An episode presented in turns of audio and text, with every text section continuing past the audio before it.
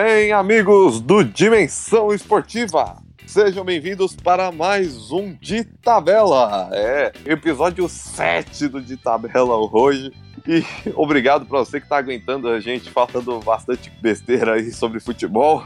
E fica com a gente aí que vão ser mais muitos e muitos episódios do De Tabela para vocês. Estou aqui de novo, Ivan Pignatari, pronto para conduzir mais um de tabela para vocês. Antes de mais nada, antes de chamar os meus parceiros aqui para a gente falar dessa rodada que deu o que falar, agradecer os nossos parceiros sempre, né? O Taverna do Macaco Caolho, né?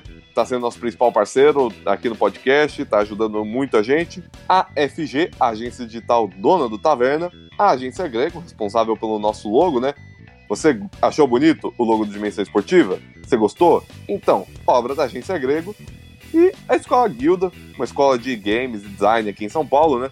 Que é onde nós fazemos as nossas lives de sexta. Toda sexta-feira você vê as nossas caras feias lá para falar da rodada. É lá na Escola Guilda que a gente grava. Dito isso, eu vou chamar aqui os meus companheiros, os meus companheiros de sempre, né? Aqui na ponta direita, Vinícius Barbosa. E aí, Ivan, tudo bem? Tudo ótimo, e você? Tudo ótimo. Faltam 33 pontos pro São Paulo se salvar do rebaixamento. Meu Deus do céu, Vinícius. Estou meu na Deus. contagem já. Meu, meu Deus, Vinícius. a gente já fala de São Paulo. E na ponta esquerda, Leonardo Bandeira. Quem diria, hein? Segura o Bahia. E boa noite para todos vocês. Boa noite, Léo. Obrigado por você estar aqui. Nosso, o trio de sempre aqui, né? Mais uma vez junto para falar da rodada. Rodada que, como o Léo bem, como o Léo bem destacou, né? O Bahia aí tá surpreendendo. O Léo vai passar a gente os resultados da rodada e já vai falar da classificação do Campeonato Brasileiro.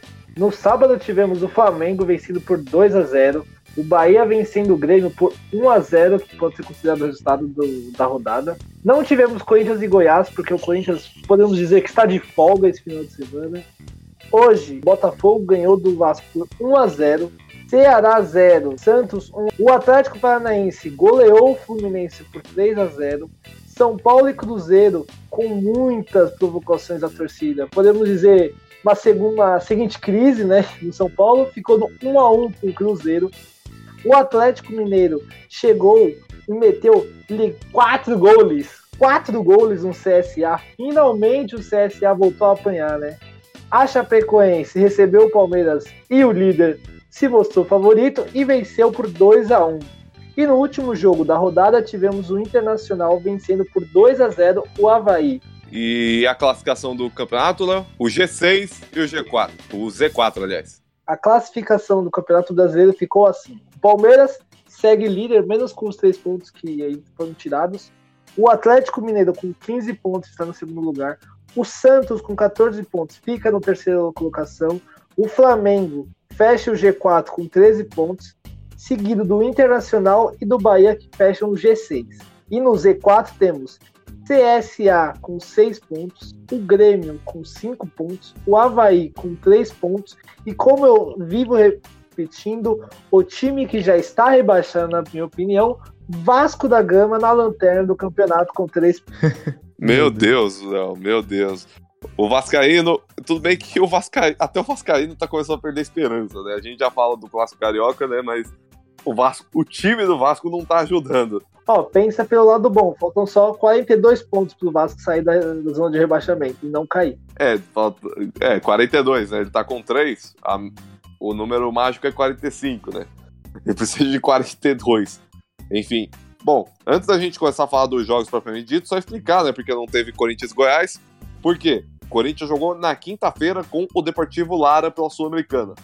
Como a regra coloca que tem que ter um intervalo mínimo de dois jogos entre duas partidas de um time, ele não poderia jogar no sábado, ele teria que jogar no domingo. Só que na terça-feira vai ser Corinthians Flamengo a volta Copa do Brasil, né? Mudaram o jogo para terça-feira porque quarta-feira tem amistoso da seleção e vai ser o jogo da TV, além do fato de ser para o Corinthians não perder os seus dois jogadores que estão convocados para a seleção brasileira, o Cássio e o Fagner, né?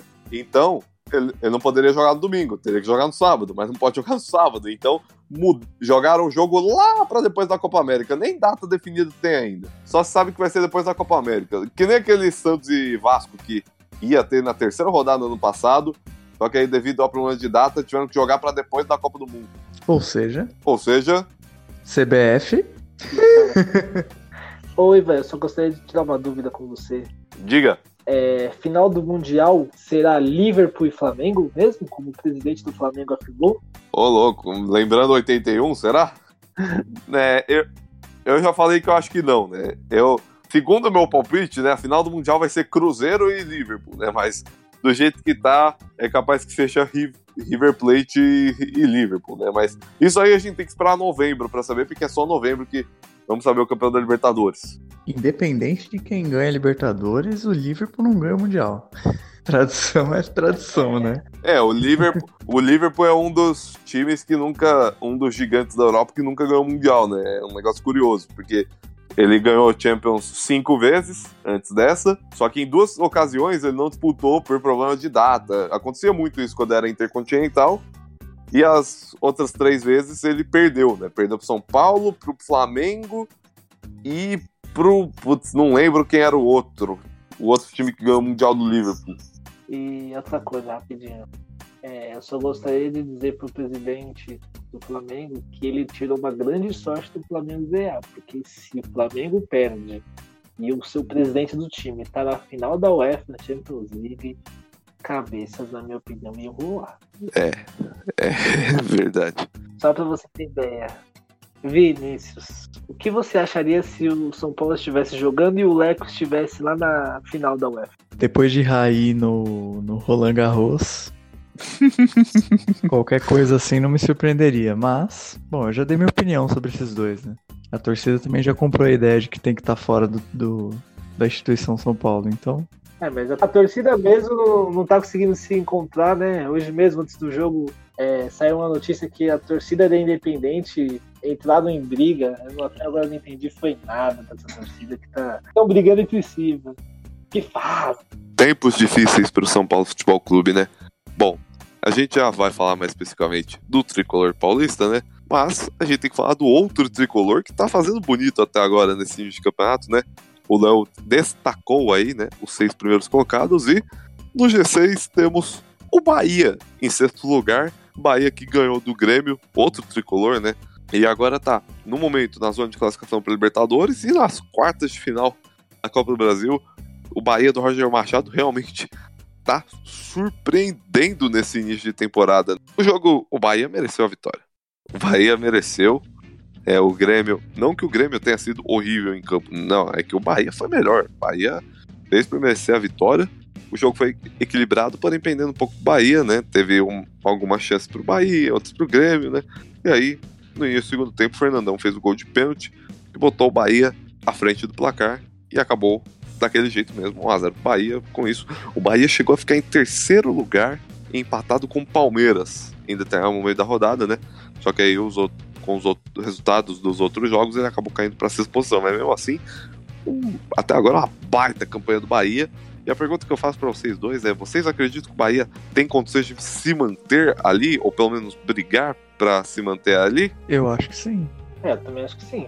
Pelo que vem mostrando, tem tudo pra conseguir o G6. Quem sabe dá trabalho, hein? O Bahia hoje, ele tem condição, porque ele tem um time bem montado, umas peças muito bem encaixadas, principalmente o Arthur, e um time organizado. Só que, é aquilo que eu falei na última live, principalmente. Estamos na sétima rodada, depois da nona rodada a gente vai parar um mês, o futebol brasileiro vai parar um mês pra assistir o Neymar rolar no- nos gramados do Brasil. Então assim, cara, futebol ele vai virar outra coisa, sabe? Ele vai voltar, o futebol brasileiro, né? Vai voltar totalmente diferente.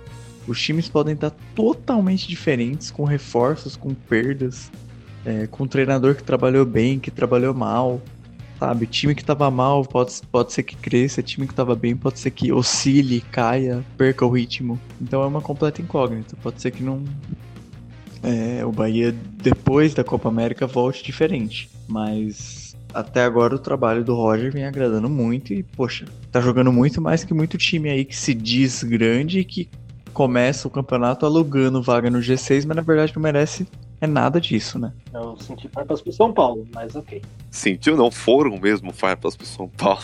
É, pergunta aí, se você acha que o Grêmio merece. te- Tem que ligar a lanterna já, Começar a ligar aquela luzinha do desespero e falar, opa, a torcida começar a cobrar, começar a pichar que, como diz algumas torcidas, Copa Mickey é o. Eu acho que não, porque, sinceramente, como eu falei, vai ter esse um mês aí de Copa América pra trabalhar e melhorar, entendeu? Mas se voltar do jeito que tá, aí desculpa. É que o Grêmio, o, ne- o negócio do Grêmio é o, é o seguinte, ele tá começando o brasileiro do mesmo jeito que ele começou a Libertadores, né? E a gente viu o que, que aconteceu na Libertadores. Ele perdeu os três primeiros jogos e ganhou os outros três e se classificou, né? É dentro do que o Vinícius falou. Acho que a parada pra Copa América vai ser imprevisível, mas eu acho que ela pode ser muito boa pro Grêmio. Eu, sinceramente, acho que a tendência é o Grêmio encaixar aí uma sequência de vitórias e brigar, pelo menos, pra ficar entre os seis primeiros colocados. Né? É como eu falei no início do, do campeonato. A posição de alguns times ela é claramente momentânea, na minha visão. Então acho que o Grêmio ele tem condições, potencial e muita condição de terminar pelo menos, pelo menos 10 posições acima da que ele tá hoje. E uma coisa que me chamou a atenção nessa rodada, né? Na rodada anterior, três dos quatro nordestinos venceram, né? O único que não venceu foi Fortaleza, que havia empatado com o Vasco. Já nessa rodada, o Bahia foi o único nordestino que venceu. Os outros três perderam.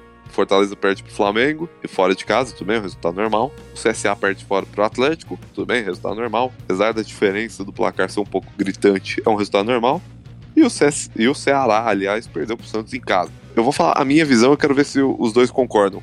Para mim, hoje existe um abismo dentro do futebol nordestino entre o Bahia e os outros. Porque o Bahia hoje ele é, um, ele é o único nordestino que está se colocando tá mostrando ter condições de brigar por algo além de briga para ficar na primeira divisão. Queria saber o que vocês pensam disso. Você acha que o Fortaleza não tem condições de chegar estar bem no campeonato? É isso que eu tô me perguntando. É que assim, o Fortaleza, treinador por treinador, Talvez não seja o elenco. é então, isso que eu ia falar. O Bahia, ele não só tem um time bom, ele tem um elenco muito bom para times do Nordeste, né? Enquanto Fortaleza, o time do Fortaleza não é ruim. O time do Fortaleza tem peças interessantes, mas ele não, não, não é nem de perto o time e o elenco do Bahia, pelo menos na minha visão. Como Fortaleza chegou agora e as, as reformas que estão sendo feitas no, no Fortaleza, mesmo reformas mesmo, não só do time. É, reforma de CT, reforma de, da estrutura do, do, do time. Eu li um- uma reportagem feita pelo Bruno Grossi, se eu não me engano, pro UOL, que ele publicou essa, esse perfil no, do Rogério Ceni. Acho que foi uma semana antes da final da Copa do Nordeste. E o que o Rogério Ceni tá fazendo no Fortaleza é absurdo, sabe? É desde construir parte do CT junto até ter contratado uma nutricionista, ter dado instruções diferenciadas para os seguranças, para o assessor de imprensa do clube. Então é uma coisa, é uma transformação muito grande que tá em andamento e não é uma coisa que acaba do dia pra noite, ela tá acontecendo aos pouquinhos. E é muito bacana. Mas não tem tantas peças pra brigar como tem o Bahia, né? O Bahia já tá aí nessa é, vivência de Série A faz muitas temporadas, né? É uma diferença. Agora sim, que o Fortaleza ele tem potencial pra chegar no nível do Bahia? Tem. Eu não vejo esse abismo do Bahia pro Fortaleza e pro Ceará. Eu acho que tem uma diferença, mas tem tanto. Fortaleza um pouquinho hoje, um pouquinho acima do Ceará. O abismo, na minha opinião, é do Bahia pro CSA. O CSA tá voltando agora e muitos anos fora da, da primeira divisão. É natural que a gente veja isso, né? Pensando o Roger, né? O próprio Roger que. Vamos lembrar, o Roger Machado ele não chegou no início do ano no Bahia. O Anderson Moreira vinha da temporada passada, aí após a eliminação na Copa do Nordeste, ele foi mandado embora. O Roger Machado chegou nas semifinais do Campeonato Baiano. O Bahia estava em meio às semifinais ele chegou. Ou seja, ele não teve nenhuma pré-temporada. Ele quase não teve tempo para treinar o time e já o time já tem a cara dele, já tem a proposta de jogo. Você já consegue ver o dedo do Roger no time. Aí fica a minha curiosidade. Eu acho que a parada para a Copa pro Bahia em especial vai ser o Bahia é possível que seja um dos times que mais vai aproveitar a parada da Copa, né? Quer dizer, desde que não perca nenhuma peça importante no, na janela de transferências, né? Não digo nenhuma, mas se manter boa parte do time atual, ele consegue manter um bom nível, até melhorar o time, talvez. Eu queria, no- queria exaltar que hoje a que a torcida do Ceará fez foi sensacional no estádio. É, hoje foi aniversário do Ceará, né? Foi. E tava uma festa maravilhosa. Ah, o Santos parecia aquela avó que chega no aniversário e pergunta como tá as namoradas, né? Estragou. O Santos até colocou no, no Instagram dele, né? Presente de grego. Hashtag presente, presente de grego. É, a gente já fala mais sobre os paulistas, né? Porque antes da gente falar deles, a gente tem que falar do clássico carioca, né? A gente falou, a gente falou tanto do Barroca, do Botafogo, do Vasco, do Luxemburgo. Hoje tivemos Botafogo e Vasco, clássico carioca, no Newton Santos, hoje às 11 da manhã, domingo de manhã. Meu Deus. Botafogo ganhou por 1 a 0 Gol de Diego Souza, lei do ex. Tudo bem que o, o Diego Souza em campo, lei do ex acontece com quase todo, tem quase todo o jogo, né? Gol de Diego Souza, vitória do Botafogo sobre o Vasco da Gama. O Botafogo segue bem no campeonato, em sétimo lugar, né? Se não me engano. E o Vasco segue mal, segue na lanterna, embora o Vasco tenha tido mais chances que o Botafogo, né? Engraçado, né? É, Vasco e São Paulo, né? Parece que tem um, uma, uma nuvem pesada, cheia de trovoadas em cima dos dois clubes, né? O Vasco ele fez um primeiro tempo melhor, ele poderia ir para o intervalo com uma vitória por um até dois gols. O Gatito fez defesas importantes no primeiro tempo e teve uma bola na trave que deu muita dó por parte do Vasco. Só que segundo tempo a coisa veio, voltou meio morna e tal. E aí quando viu na primeira chance, na verdade na única chance mais clara do Botafogo, foi um chute só no gol e foi o gol. O Diego Souza fez aquele golaço. Lindo gol. Lindo. Poxa, cara, é difícil, né? E aí o jogo se invertou completamente, o Vasco se lançou, o Botafogo fechadinho, muito bem organizado. Poderia até ter feito algum, algum gol no contra-ataque, matado o jogo, não conseguiu, mas tudo bem, levou o jogo em banho-maria o Vasco não conseguiu penetrar na zaga do Botafogo. É difícil, porque é, é uma pressão muito grande, né? É um time que não paga salários, é um time que tem muitos problemas internos, é, dificuldades financeiras, o elenco muito enxuto e, e modesto, de, de, uma qualidade mediana. É um time que está passando pelo, pelo período mais difícil da sua história, né?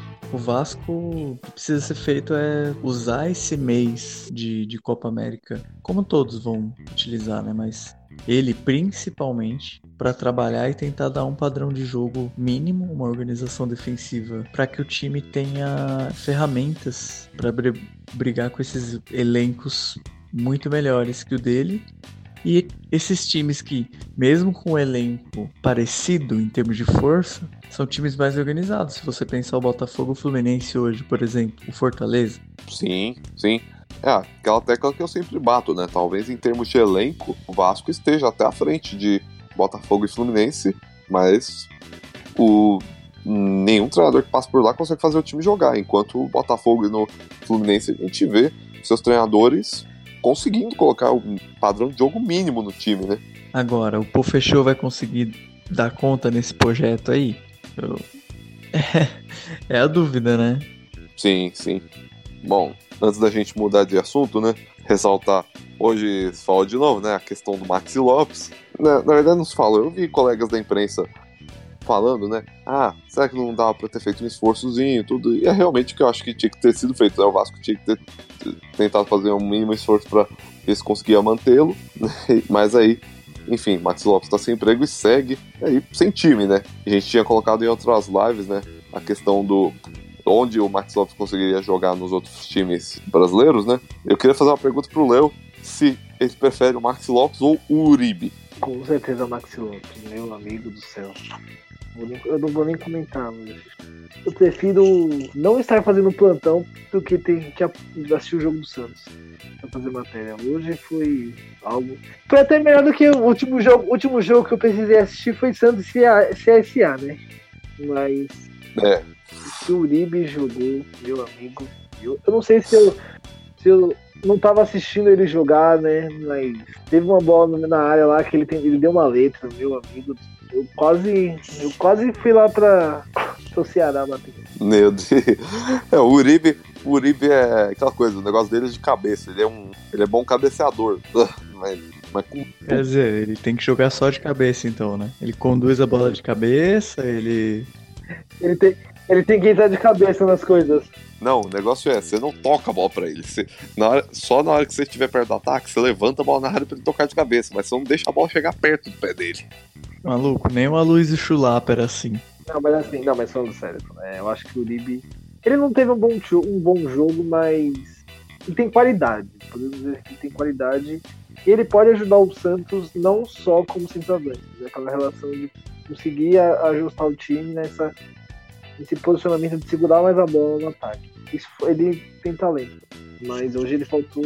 É que também não tinha como cobrar o cara, né? Chegar e falar, ah, tem que chegar fazendo gol já, sabe? Ele é bom, ele é bom, ele é bom jogador. Ele é bom jogador, ele vai ajudar. Eu falei, eu, eu, eu preferia outra pessoa. E eu, você até eu esqueci o nome daquele garoto, como que é? Lembra? Putz, o, o Douglas Tanque. Eu preferia ele, que tem mais moecão e tal, artilheiro na, da segunda divisão da Liga Portuguesa, mas fazer o quê? E o Marinho? O Marinho jogou bem? É, foi aquele famoso. Fala muito, né? Ele só entrou, colado dentro de campo. Ele também, né? Não podia cobrar também que ele tivesse um jogo espetacular. Ele tava no banco e tal, mas. Ele tentou, ele tentou. É, eu acabei não assistindo boa parte do jogo, porque acabou a luz aqui em casa. eu consegui assistir, tipo, os 25, 20 minutos finais do jogo do Santos, né? Eu vi, eu coloquei lá mais ou menos perto da hora que o Marinho entrou. E realmente, o Marinho, ele entrou, né, não foi um voo espetacular, não conseguiu fazer muita coisa, mas ele fez uma fumacinha ali, né? E é aquela coisa, né? Primeiros minutos do cara em campo, né? É meio difícil você avaliar o cara em cima disso. É. Mas ele fez uma fumaça, dá quase ser um gol ali numa jogada dele. É como eu falei, eu acho que o Marinho é um bom reforço pro Santos. E o Uribe também, é. O Uribe. O, a real é, o Santos estava precisando de centroavante. O Santos estava precisando de um centroavante centroavante, aquele cara que bota a bola para dentro. O sonho era o Ricardo Oliveira, não rolou. Agora, é, postar no Uribe, eu acho, eu acho que pode, o Uribe realmente pode, no decorrer dos jogos, se encaixar e virar o, o homem gol alvinegro, né? Eu preciso torcer pra isso. Como Santista. Hum. Bom, agora falando dos outros dois paulistas, né? Um não jogou, só vai jogar depois da Copa América, que é o Corinthians. Jogar por esta rodada, né? Terça-feira ele vai jogar na Copa do Brasil, inclusive daqui a pouco a gente palpita. Agora, os outros dois paulistas, né? Um ganhou fora de casa, Palmeiras, e se manteve na liderança. O outro estava jogando na sua cidade, mas não em casa, né? Estava jogando no Pacaembu, São Paulo. O Morumbi já está cedido para a Copa América. Estava jogando lá, fez 1 a 0. Em determinado momento da tarde, o São Paulo era líder do campeonato. Só que o gol do Thiago Neves jogou o São Paulo para quarto, aliás, terceiro. O gol do Santos jogou o São Paulo para quarto, aliás, para quinto, perdão. E aí as vitórias do Inter e do Atlético jogaram o São Paulo para oitavo lugar. Então você vê momentos muito distintos né, dos dois times, né? Um tá lá em cima, o outro tá tentando chegar lá em cima, mas tá indo para baixo. Vamos falar primeiro do jogo que a gente mais acompanhou aqui, né? O empate entre São Paulo e Cruzeiro. O jogo foi tão ruim assim, Vinícius? Foi, foi padrão São Paulo do Cuca, né? Nossa! Lastimava.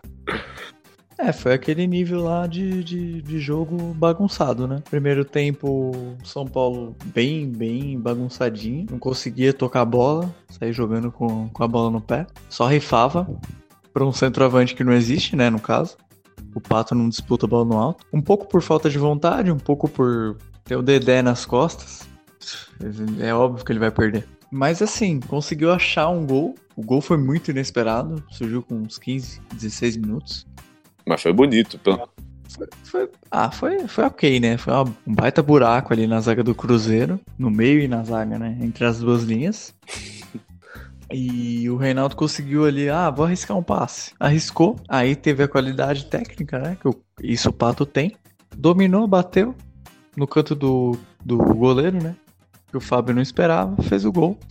Aí o São Paulo se animou um pouquinho, assim, tentou sair um pouco mais, mas é, nada muito perigoso. O Cruzeiro ele merecia ganhar o primeiro tempo já, porque o Thiago Volpe fez duas defesas importantíssimas no primeiro tempo. São Paulo jogou hum, de médio para ruim no primeiro tempo, saiu ganhando ainda por mérito do Volpe. Segundo tempo, o São Paulo não voltou, ficou no vestiário mesmo. É, o Cruzeiro jogou bem, conseguiu controlar as ações, foi para cima, foi tocando bola, cozinhando o jogo. E aí, naquela falta maravilhosa do, do Thiago Neves, conseguiu um empate. Que golaço do não, Thiago Neves. Que falta, né? Não, pelo amor de Deus, não. Que categoria ele tem. É o que eu falo, ele é um dos jogadores mais técnicos do futebol brasileiro. É, eu, assim, eu, eu vou estar falando uma coisa que vai parecer estranha, mas peço que os ouvintes, por favor, não entendam não. Mas após o jogo, surgiu um boato que a bola pediu para sair com o Thiago Neves, porque se apaixonou com aquela batida que ele deu. Tratou ela com tanto carinho, tanto carinho, que ela não resistiu. Falou assim: vamos marcar um jantar nós dois, pelo amor de Deus, sabe? A bola ela tem que estar com quem cuida bem dela, né? Léo, o que, que o João Vironi diria sobre o gol de Neves? Assim, não é querendo ser desumilde do Rune, mas o que ele bateu bonito na bola, dá-lhe dele, dele dole. Mandar um, mandar um abraço pro Jovem, né? Se ele, se ele um dia ouvir o nosso podcast, falar que eu sou um grande fã dele, um monstro do League of Legends brasileiro. Um cara espetacular. Um ótimo streamer. Adoro você. Enfim, Cruzeiro mereceu ganhar. E não foi por 2x1, nem por 3x1. Merecia acho que uns 4x1. O Thiago Volpe foi eleito o craque do jogo, né? Na transmissão da Globo e com todos os méritos. Aliás, o São Paulo, isso, isso é uma coisa, um ponto positivo do São Paulo nesse ano. Ano passado. agora. Eu vi um meme, é, eu vi um meme falando isso. O ano passado era um time ok. Eu não vou. Falaram que era um. No meme fala que era um bom time. Eu acho um time ok do ano passado. Com um goleiro ruim. Esse ano não tem time, mas pelo menos tem goleiro. É, É. o melhor goleiro desde o Rogério Ceni, a aposentadoria do Rogério Ceni. Isso aí não tem nem dúvida. Ainda que no início o Thiago Volpe deu umas, umas falhadas, né? Aí depois ele tomou um ritmo agora e tá sendo o principal jogador de São Paulo até o momento, né? É, talvez seja ele que salve o São Paulo do- da segunda divisão. Mas tá tão ruim a ponto disso mesmo, Vinícius. Não tem, não tem organização, não tem entrosamento, o time não repete uma escalação, jogo após jogo, tá sempre mudando. O Cuca não sabe o que faz. Não tem, o time morre no segundo tempo, fisicamente. Ou a parada pra Copa América melhora, ou é daí pra baixo. Não, o Vinícius tá, tá pistola, tá pistola. E o, e o Cruzeiro, ele, ele tem uma perspectiva boa de melhora, ele jogou bem, merecia a vitória, dá uma respirada, né? O bom do Cruzeiro é os jogadores experientes, né? Conseguem lidar com esse momento ruim e tá tudo aberto pra quarta-feira. Quarta-feira tem Cruzeiro e Fluminense, né? O jogo da volta da Copa do Brasil. E vai ser um belo jogo. A gente espera que o, o Cruzeiro entre com uma postura diferente do que foi no jogo do Maracanã, né? É, eu acredito que vai entrar sim. A gente espera, a gente, torce pra que seja isso, pra fazer um jogo bonito. Quer dizer, se o Cruzeiro entrar com uma postura mais agressiva, não vai dar nem graça, porque o, Flu- o elenco por elenco, o Fluminense não tem a menor chance contra o elenco do Cruzeiro. Mas e se o- isso eu tô falando, se o Cruzeiro entrar com uma postura agressiva, coisa que raramente esse time do Cruzeiro tem entrado. Eu, eu imagino que o Cruzeiro vai pra cima. Eu imagino que o Cruzeiro vai pra cima e consiga criar as chances que tem criado. O problema tem sido um pouco na conclusão. Hoje, por exemplo, foi o que aconteceu. Criou é, quatro, cinco chances claríssimas e conseguiu fazer um gol de falta, de bola parada ainda. É, vai ser um. Tem, tem tudo pra ser um jogo muito bom entre Cruzeiro e Fluminense. Muito melhor, inclusive, que o Brasil e Catar, né? Porque ninguém merece o pessoal ter jogado esse amistoso mequetrefe pra quarta-feira, né? Convenhamos. Mas tudo bem. Esse negócio é até pensando que hoje o Cruzeiro empatou com o São Paulo merecendo ganhar, e o Cruzeiro e o Fluminense, aliás, apanhou do Atlético Paranaense por 3 a 0 né? Então, e o Fluminense tá ali perto, né? Vocês acham que o Fernando Diniz tem condição de fazer o Fluminense jogar mais do que tá jogando? Ou é- não, é o limite vai ficar ali flertando com a zona. Eu acho que tem condição de fazer o time melhorar, encaixando melhor o Pedro nessa volta, fazendo ele se entrosar um pouco mais com o João Pedro, também tá muito bem, né, nesse início de carreira com a camisa do tricolor. Esse mês, né, de parada vai ser o momento do Fernando Diniz dar uma ajeitada na casa, pegar uns, uns pontos positivos que o time demonstrou nesse final de primeiro semestre, tentar corrigir alguns pontos negativos que o time tem mostrado melhorar principalmente a precisão do time nas finalizações. Ela já deu uma melhorada bastante, né? Nos últimos jogos. Poxa, o Fluminense fez quatro gols no, no Atlético Nacional, né? Sim, sim. Mas eu acho que o Campeonato Fluminense é isso aí. O Campeonato Brasileiro mesmo. É meio de tabela, um pouco pra cima. E o time tem que focar mesmo em tentar con- conquistar a Copa Sul-Americana. Eu acho que o Fluminense tem posição, sim, de, de tentar esse primeiro título na competição continental, que seria muito importante inclusive pro próprio Fernando Diniz. É, os quatro, os quatro brasileiros que estão na Sul-Americana têm ótimas condições de vencê-la, né? Bom, antes da gente falar dos palpites, né? Porque temos quatro jogos da Copa do Brasil, falar um pouco, até pra gente falar do líder do campeonato, falar dos catarinenses, né? Hoje a Chapecoense jogou em casa com o Palmeiras e perdeu por 2 a 1 e o Havaí jogou no Beira-Rio contra o Internacional, perdeu por 2 a 0 com isso, os dois catarinenses seguem ali na parte de baixo. O Havaí tá dentro da zona, a Chape tá ali perto.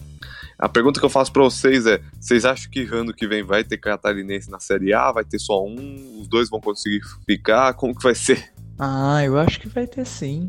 Eu acho que a Chapecoense é um dos times que podem. A Chapecoense é impressionante, né? Ela tá. Ela tá sempre ali, né? Brigando ali na parte ali de... entre a Sul-Americana, a, a região de classificação para Sul-Americana e a o limbo do campeonato que não vai nem pra Série B nem para lugar nenhum. E ela dá um gás no. costuma dar um gás no, do meio pro final do campeonato.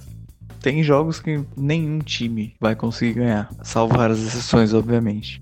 Chapecoense contra o Palmeiras não, não dá, né, cara? Não dá pra comparar a força dos times. Mas ainda, no jogo de hoje, ainda a Chapecoense deu um trabalho danado pro Palmeiras. De, com, eu achei. Tanto que me surpreendeu. Eu, eu coloquei 4x1 nesse jogo, imaginando que seria aquele jogo. Ah, vai estar 4x0 pro Palmeiras, a Chapecoense consegue um gol no finalzinho. Mas não, a Chapecoense teve um gol anulado quando tava 0x0 o Palmeiras fez 1x0, ela empatou o jogo, fez 2x1 e aí e ainda teve chance para empatar a Chapecoense. Então, ela me surpreendeu esse jogo contra o Palmeiras. O Palmeiras acabou com a vitória do mesmo jeito, porque é o time mais forte, né? Mas a Chapecoense lutou bravamente contra o Palmeiras.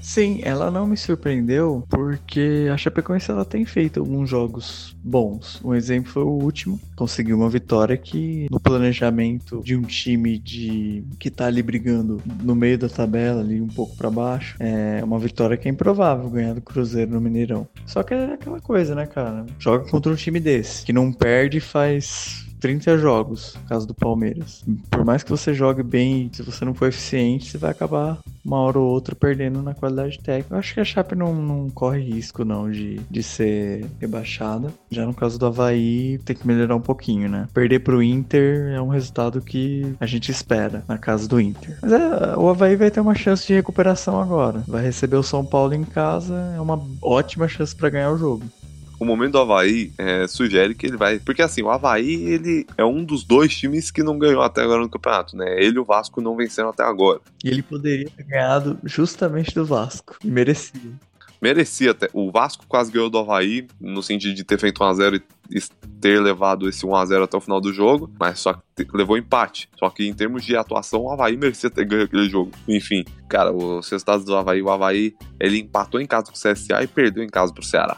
E um dos três pontos que o Vasco tem até agora no campeonato foi cedido pelo Havaí, né? Então o Havaí tá numa situação ruim mesmo. É, eu acho que pro Havaí é mais difícil. Eu, eu acredito que a Chape vai sofrer, mas ela consegue man se manter na Série A. E o Havaí, infelizmente, né? Porque eu gosto do time de Santa Catarina, eu acho que Santa Catarina é um. Especialmente Florianópolis, a cidade de Florianópolis, né? São times bons pra Série A, tudo, mas acho que o Havaí não vai conseguir se manter. Pois bem, e falando dos adversários, né, o Palmeiras se mantém líder, né, mesmo com a anulação momentânea do jogo contra o Botafogo, e o Inter entrou no G6. Antes da gente ir pros palpites, agora sim, antes da gente ir pros palpites, eu quero saber de vocês, vocês acham que o Inter se mantém no G6? Ele consegue emendar aí uma segunda participação na Libertadores ou não? Ele vai estar tá mais focado contra as questões e aí vai acabar ficando um pouquinho distante?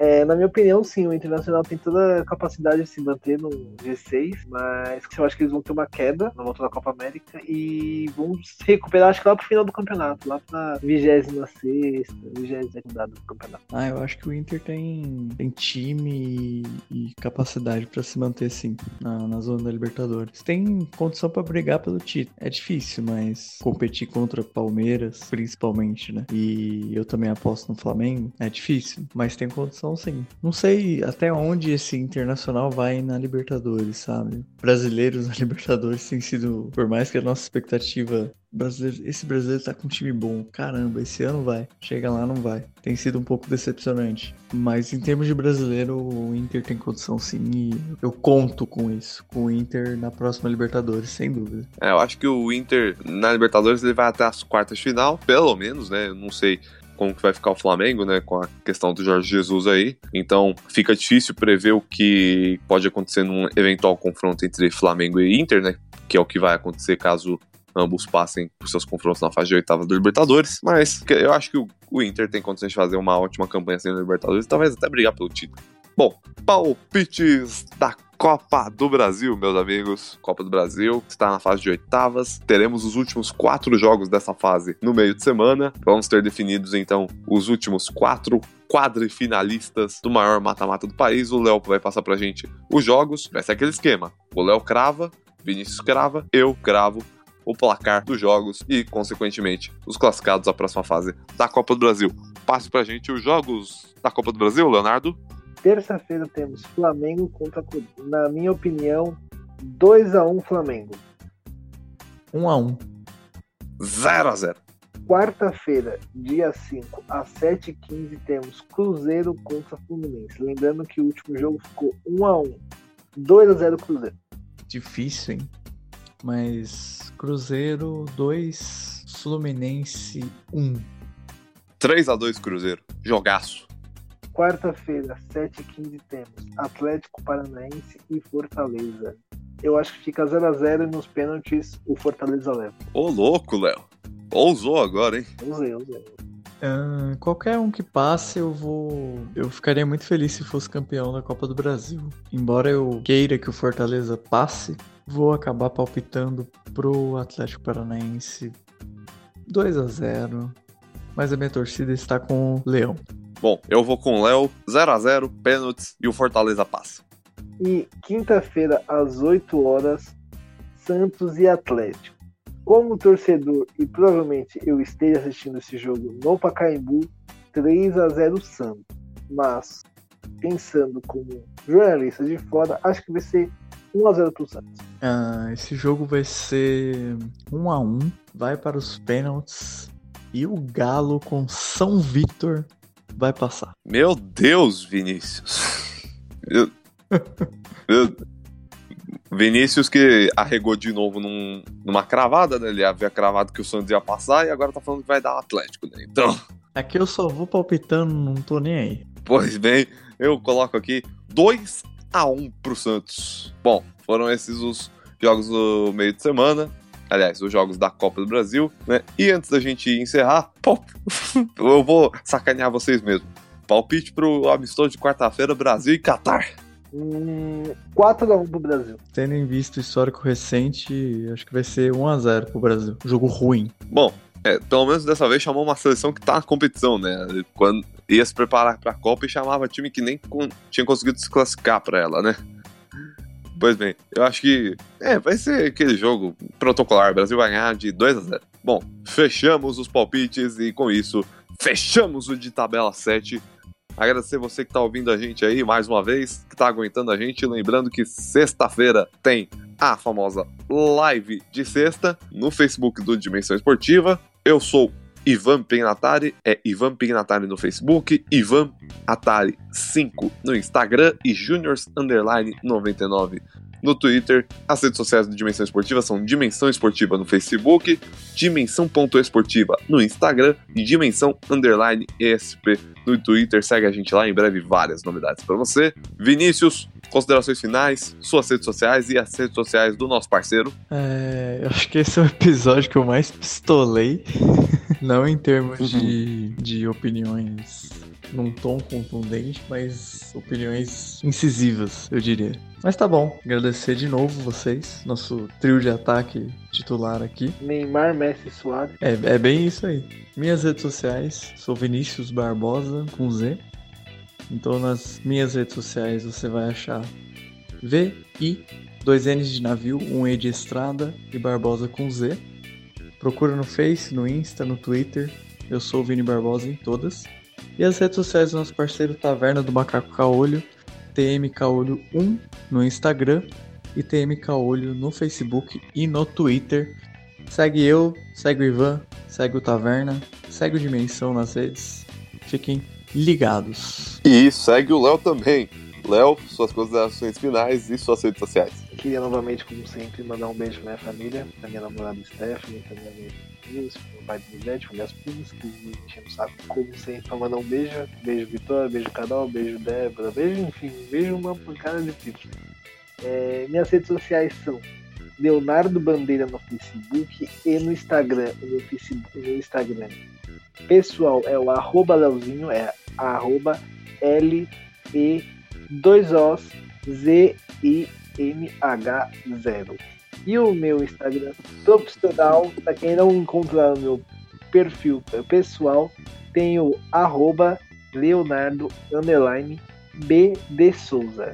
Isso mesmo, você escreve Leonardo, aí você coloca o underline, aí você coloca a letra B, depois a letra D e o Souza com Z. Vocês vão me encontrar, conseguem encontrar meu perfil e me seguir. E é nóis. O Léo tem o recorde de. O Instagram pessoal dele é o Instagram mais difícil de todos. O Instagram profissional é o Instagram mais comprido de todos. Eu achei que ele ia criar outro pra facilitar, né? O que facilita é o Leonardo B de Souza, isso é fácil. Leonardo Underline B de Souza, sim. Mas é comprido do mesmo jeito, né? Ah, mas Enfim. não tem o que fazer. Se eu escrevo. Simplesmente existem zilhões de Leonardo no mundo. Leonardo é o melhor nome que existe na face da Terra. E as pessoas gostam. Bom, de novo, obrigado pra você que nos acompanhou. Lembrando, sexta-feira, live de sexta lá no Facebook e toda terça-feira de tabela pra você. Falou, boa semana. Obrigado. Abraço.